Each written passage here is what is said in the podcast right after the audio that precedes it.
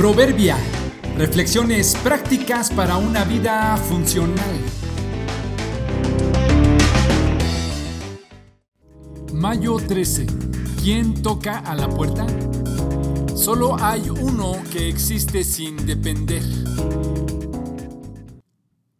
Cuando por alguna razón necesitas salir de alguna habitación o algún sitio donde te encontrabas y se cierra la puerta tras de ti, Regresas después de algunos minutos y te encuentras que no es posible abrirla por fuera, así que tocas esperando que te abran pronto. Pero si no lo hacen, intentas nuevamente, con más insistencia.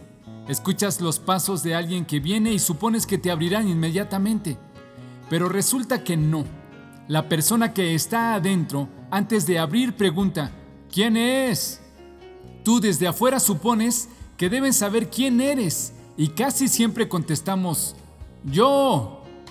La persona adentro vuelve a preguntar, ¿quién es yo? Con impaciencia respondes otra vez, soy yo. Se oye la voz otra vez, no sé quién es yo.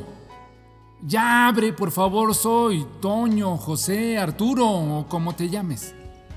Si se tardan en abrirnos, es probable que ya estemos impacientes y un poco enojados no solo porque no nos abrieron pronto, sino porque no nos reconocieron.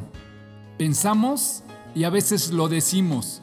¿Cómo es posible que no reconozcas que soy yo, por favor? De una u otra manera todos esperamos ser reconocidos. En este caso en que salí, espero que me abran con solo escuchar mi voz.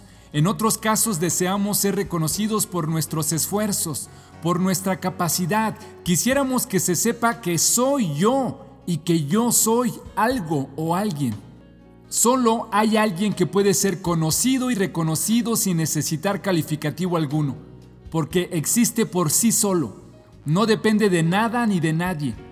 Cuando se presenta de manera personal lo hace así. Yo soy el que soy, y lo conocemos popularmente como Dios. Jesucristo se presentó muchas veces de la misma manera, yo soy, porque al ser uno con Dios, existe sin ser dependiente de algo.